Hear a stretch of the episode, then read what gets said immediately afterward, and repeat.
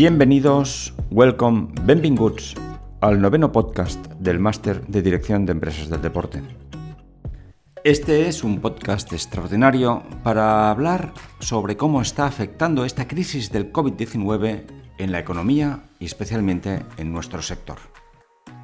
Hoy queremos hablar de tecnología y deporte y de nuevas oportunidades que nos abre la tecnología. Queremos hablar y reflexionar sobre lo que podemos aprender de esta época que nos ha tocado vivir.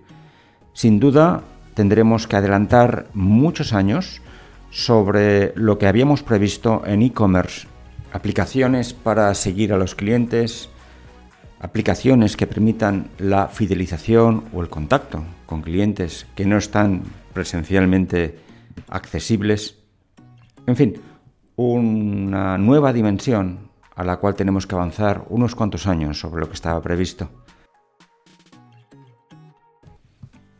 Para hablar sobre los diversos aspectos de este nuevo panorama, iba a decir escenario, pero es mucho más que un escenario, es realmente un panorama, hemos invitado a este podcast a Francesc Massana, del Centro Tecnológico de Cataluña, Eurecat. Desde el Departamento de Desarrollo de Negocio para los Mercados Digitales del Deporte y la Salud, ha tenido experiencia en consultoría tecnológica y telecomunicaciones, participando en diversas startups en sector tecnológico como Verbio, sector energético como F Logistics y Energia, en el sector salud como Doctux and Health Services y en el sector del deporte como Soccer Lab. La aparición del COVID-19 ha provocado ya cambios en algunas empresas, por ejemplo, la empresa Zoom, que se dedica, entre otras cosas, a videoconferencias, ha pasado de tener 10 millones de conversaciones diarias a 200 millones a consecuencia de este confinamiento. El uso de esta plataforma va desde reuniones de empresa hasta clases de tai chi o de entrenamiento personal. Gracias Francesc por estar con nosotros. Estamos aprendiendo a pasar de la presencialidad a la virtualidad, en todos los sectores, también en el deporte. La actividad, el trabajo online, ha irrumpido sin pedir permiso. Como experto, ¿cómo crees que deberíamos aprovechar esta oportunidad para aprender en este ámbito que estaba en un segundo plano y ha pasado a radical primer plano? ¿Qué deberíamos saber para que el sector del deporte pueda desarrollar la potencialidad que permiten las tecnologías. Gracias, Xavier, por invitarme a este podcast para charla.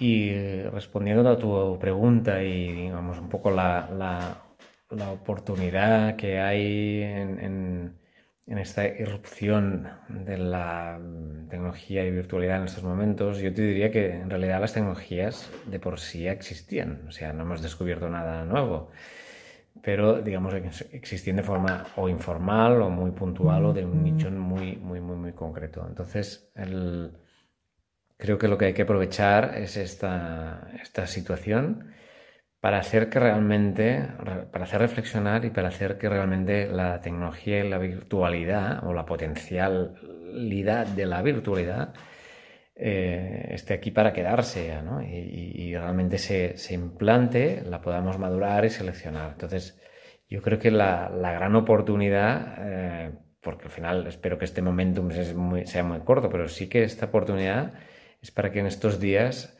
se pueda hacer mm, no solo comprar, digamos, licencia o tecnología y un buen acceso a Internet, sino aprovechar este momento pues para para hacer una buena planificación, para definir buenos procesos y buenos procedimientos de cómo y cuándo utilizar tecnología y para quién. Y, evidentemente dotar de las infraestructuras para que ese uso de tecnología sea un éxito, ¿no? Porque si no funciona bien, pues no, crea mucha decepción y, ya no, no, no, no, sería efectivo. Entonces, y por último, pues el, hecho de, de contar con formación y soporte técnico pero para mí un factor clave es la integración de esa nueva tecnología y esa virtualidad con la tecnología, con la vida, digamos, más analógica, ¿no? La vida de siempre. O sea, no, no puede ser que la tecnología, la virtualidad rompa con todo, ¿no? al menos mm, pensando en que todo esto se va a arreglar, pues eh, una buena integración y aprovechando la oportunidad que nos brinda este momento para incorporar tecnología, pues tiene todo, todo el sentido del mundo. ¿Y cómo podemos desarrollar la potencialidad que permiten las tecnologías? Supongo que tendremos que distinguir entre la empresa por un lado y el cliente por otro. No son directamente aplicables los mismos patrones tanto para una persona como para una organización. ¿Qué oportunidades ves tú? Una cosa es las tecnologías in companies, company dentro de la organización, con empleados, etc. Y la tecnología en relación con el usuario. Entonces, mm, en el caso concreto del deporte, hay que saber que el deporte es muy horizontal, ¿no? Digamos, hay eh, usuarios muy expertos, ¿no? Grandes profesionales y gente pues muy torpe.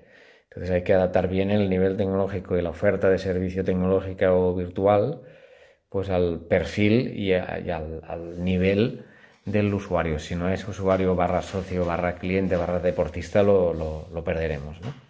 Después otra oportunidad que creo que hay y, que no es nueva de ahora, pero que hay que aprovecharla, es el hecho de que detrás de la tecnología y la digitalización, pues están los datos. ¿no?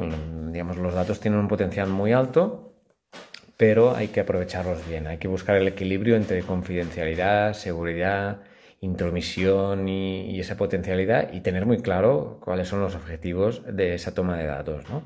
qué beneficios reales y cómo va a revertir en la mejora de, servicios y de, negocios, si quieres. En cualquiera de los dos ámbitos, pues es ver la, para mí, ver la innovación y la propia tecnología como algo estratégico en Mm, como, bueno, algo como parte de la estrategia, es decir, los, los tiempos, o sea, el, tiempo corre mucho, ¿no? Entonces los, los competidores pues nos adelantan por la derecha y por la izquierda si no, si no vigilas, ¿no?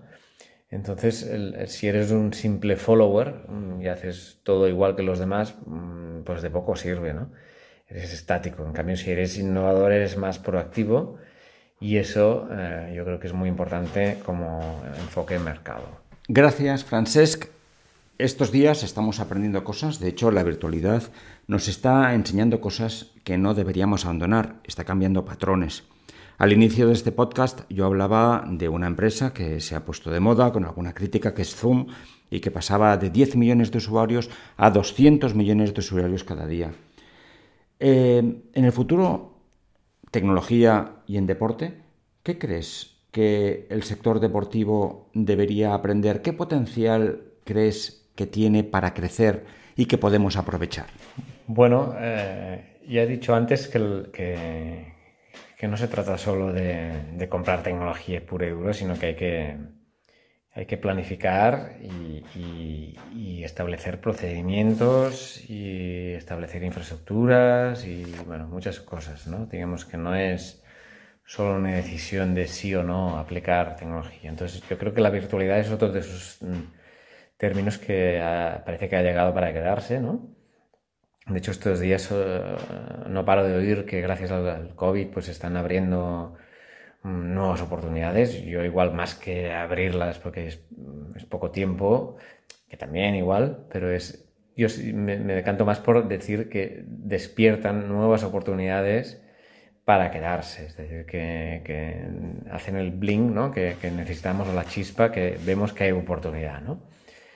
Mm, yo creo que hay que estudiar y analizar tecnología, hay que incorporar tecnología en uno mismo, por eso antes distinguía entre tecnología in company, pero es que hay que conocerla, hay que innovar en tecnología, ¿no? incorporar no solo lo que ya existe en el mercado, sino intentar mejorarlo. ¿no? Lo de la estructura es, obvio, ya lo he dicho. Y sobre todo también estar preparado para dar una buena adaptación al, espectador o al, deportista virtual y a sus necesidades, a su perfil, a sus prioridades, etc. ¿Nos puedes poner algún ejemplo de lo que es o no es una oportunidad en el sector deportivo? Cosas que podemos aprovechar, ideas que podemos aprovechar, ejemplos que podamos aprovechar en el deporte, tanto a nivel de práctica individual como de deporte espectáculo, deporte ocio. ¿Tienes algún ejemplo que nos puedas ayudar, que nos puedas citar? Tengo un, mal ejemplo, digamos, ¿no? de, oportunidad. Digamos, la educación a distancia online pues no es como se pretendió en algún momento un ordenador y una descarga de PDFs y lectura en casa, ¿no? Eso no funciona. El deporte es real y por lo tanto debe ser real ya que forma parte de la salud mental y física del deportista, con lo cual mm, no podemos pretender que a partir de ahora el deporte sea virtual, ¿no?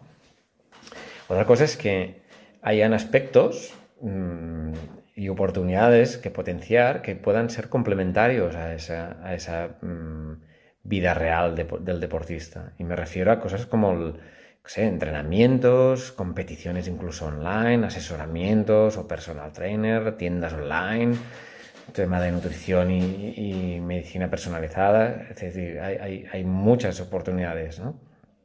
Pero hay que eh, conjuntar bien esto con el eh, deporte real. Esto es clave porque si no la, la, separación entre el usuario y el proveedor cada vez va a ser mayor y, y, menos importante y menos fiel, fiel ¿no? al, al, a quien te lo está ofreciendo. En cuanto a en los eventos deportivos, creo que también hay oportunidades para virtualizar pues, tanto acontecimientos como, propios, como los propios eventos deportivos y se pueden bueno, in, in, incorporar tecnologías para captar y fidelizar, ¿no? Que, que, y esto es, hay que aprovecharlo para poder crecer. Y, en, y, y lo mismo diría en, en, las propias instalaciones deportivas ¿no? y en gimnasios, donde fidelizar mmm, mediante tecnología, pues yo diría que es una, es una obligación. ¿no? Muchas gracias, Francesc. Eh, estaba leyendo hace un par de días una entrevista al presidente de la Cámara de Comercio de la Comunidad Europea en China, George Gutkle, y decía que los proveedores exclusivos han desaparecido y que la diversificación es el futuro, en referencia a fábricas, pero también lo podemos aplicar a servicios. En esta diversificación, y quizá a un nivel más técnico, ¿qué instrumentos crees que debería conocer un directivo o una directiva?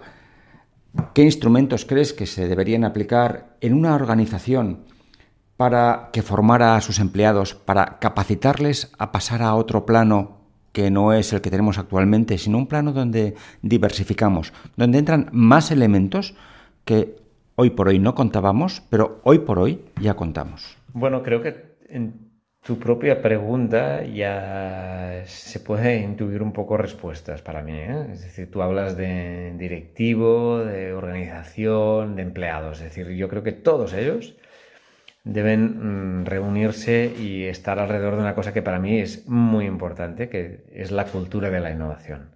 Es decir, no todo es tecnología pura y dura, hardware o software, sino que existe una cosa muy importante que en una organización, una empresa, ya no solo para transmitirlo, sino para creérselo y crear esa cultura que permita desarrollar, es la cultura de la innovación.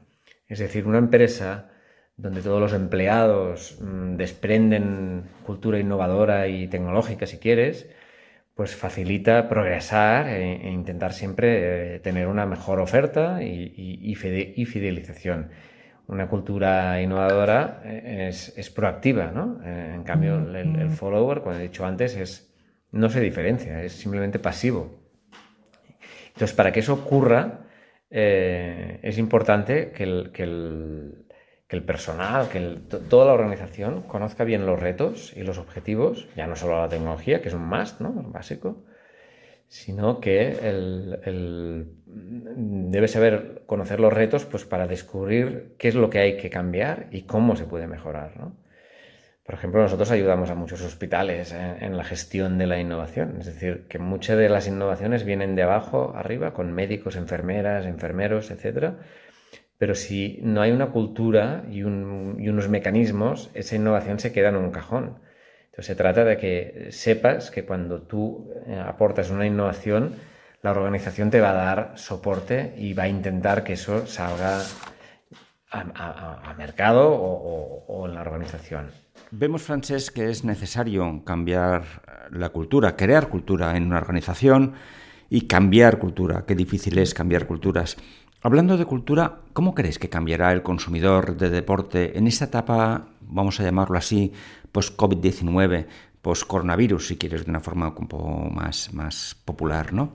¿Cómo pueden cambiar las pautas de consumo en el deporte? ¿Cómo crees tú que pueden cambiar tanto a nivel activo de práctica de fitness como a nivel de espectador de eventos, de competiciones? ¿Cuál crees tú que será este cambio si es que eres capaz de ver un poco el futuro?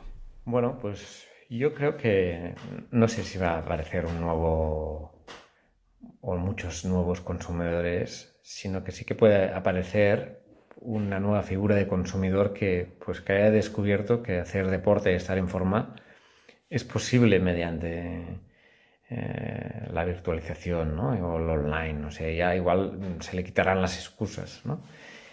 Pero bueno, no dejará, yo creo que no dejará de ser un mínimo. Pero sí que ese usuario igual mm, podrá pasar al deporte real, es posible, ¿no? porque se encuentra mejor y tal. También el deportista de, mm, tradicional, ya no solo de élite o súper profesional, sino el deportista de siempre, seguro que habrá descubierto que es posible complementar eh, esa actividad que decía con, con actividades, digamos, de, carácter más online, ¿no? Antes he nombrado, creo que algunas, ¿no? Pero el, tema de, tener alguien mm, de soporte a nivel nutricional o médico, o tema de tiendas online, asesoramiento, competiciones, etcétera, pues, pues o, el coach, ¿no? Pues tenerlo online, pues puede ser una, una, pieza complementaria. Y por ende, pues de estos dos tipos de, de, consumidores, pues aparecerán nuevos proveedores de servicios innovadores basados en plataformas, ¿no? O incluso los proveedores tradicionales van a, puede ser que saquen al mercado o a sus socios eh, sus propias plataformas ¿no? que, permitan mm, esas complementariedades. A nivel de eventos, yo ya no lo tengo tan claro porque básicamente hay un, fenómeno que igual eh, sorprende a veces cómo reacciona, ¿no? que es la publicidad. Entonces, mm, pero también es cierto que la publicidad de estos días de, de, de COVID-19 pues mm, se ha adaptado. Hemos visto centenares de anuncios solo expresamente para, estos dos meses, ¿no? Estas semanas. Con lo cual la, capacidad de adaptación es alta. ¿Qué razón tienes, eh, Francesc? La capacidad de adaptación es alta para todos, también el cambio de hábitos. ¿Quién nos iba a decir que estaríamos tres semanas seguidas en casa, casi sin salir? que nuestro plan de vacaciones en Semana Santa sería quedarnos en casa y lo aceptamos o lo hacemos y bueno, aquí estamos adaptándonos. En fin, eh, quería ahora hacerte la última pregunta ya para terminar porque no tenemos más tiempo, ya casi llevamos 20 minutos, sobre una preocupación que, en fin, todos tenemos, tanto en los centros de fitness como en otras empresas o otros profesionales que estamos vendiendo actividades o prestando servicios online, que hemos tenido que suspender la relación con clientes, no podemos verlos. ¿Cómo crees tú que la tecnología nos puede permitir no perder a esos usuarios? ¿Cómo crees que se pueden fidelizar en tiempos como este, en el que no podemos salir de casa, en el que la economía está en mínimos y tenemos que mantenernos, tenemos que reinventarnos para volver a poder prestar un servicio de manera muy distinta a como veníamos haciéndolo hasta ahora. Bueno, sobre esta preocupación entre los centros y sus clientes o socios, yo creo que justamente esta preocupación debe ser una oportunidad para actuar proactivamente y, estar o seguir conectados eh, con el cliente. Y eso es clave. dejar ahí un, anuncio o de cambio de cuotas o, unos contenidos de unos ejercicios online, yo creo que no es suficiente. Yo creo que hay que ser proactivo y hay que trabajar esa conexión aportando nuevos ingredientes de fidelización. No, ya no, digo que la, propia transparencia de, cómo afecta a las cuotas o no, o simplemente nuevas ofertas para ese consumidor nuevo que a lo mejor aparece, que eso es obvio de toda la, vida, ¿no? Pero yo creo que hay cosas como la, no sé, marcar nuevos retos o gamificación yo creo que es más viable hacerlo online y virtualmente que no en el propio gimnasio, ¿no? Eh, igual eh, desde casa pues te atreves a, afrontar retos o a, mm, no sé,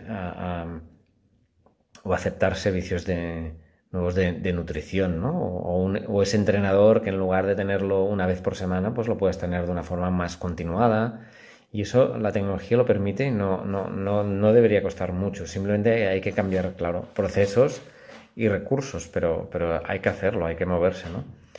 Y ¿por qué no? A lo mejor pues el, propio gimnasio pues pudiera aportar para un cierto tipo de un cierto tipo de gimnasio, un cierto tipo de perfil, pues o, mm, proponerle tecnología al, al usuario en, en, su casa que, permita hacer cosas que hasta ahora pues no, no, no hay tiempo, no hay, no, hay el espacio, el momento adecuado, ¿no? Como pueden ser, yo qué sé, trajes de, de, control biomecánico, ¿no? Para saber cómo haces según qué tipo de ejercicio o recuperación, aunque sea de forma temporal, ¿eh? No, no hace falta que lo tengas siempre en casa. O aspectos de realidad virtual y, aumentada para tratar algún tipo de de terapia o ejercicio o lo que sea. O simplemente también mm, crear carreras entre, entre socios y eso requiere pues de una plataforma o tal vez algún hardware especial, ¿no? O sea que yo creo que oportunidades mm, las hay, lo que pasa que, que, mm, hay que hay que fidelizar eh, ese poco espacio o ese margen que nos está dejando ahora esta situación, pues aprovecharla, pero para eso es que hay que ser proactivos. Muchas gracias, Francés, por participar como experto en este podcast, en estos tiempos de cambio. Eh, gracias por las reflexiones, por las ideas que nos permiten pensar en un nuevo panorama, como decía al principio, en el que hemos entrado sin previo aviso hace poco tiempo. Espero que estas ideas sirvan como reflexión para todos Espero que estas ideas nos permitan descubrir nuevas oportunidades para aprovechar este tiempo que estamos viviendo. Recuerdo hace tiempo que alguien decía que si nos dan limones tendremos que hacer limonada. Ahora nos toca descubrir qué tipo de limonada podemos exprimir y podemos vender. Termino ya con un mensaje de ánimo y de esperanza para todos. Como dicen algunas letras de canciones, después de la tormenta siempre sale el sol. Espero que salga pronto y que estas vivencias inesperadas nos permitan aprender nuevas maneras de hacer bien lo que hacemos y lo que nos gusta.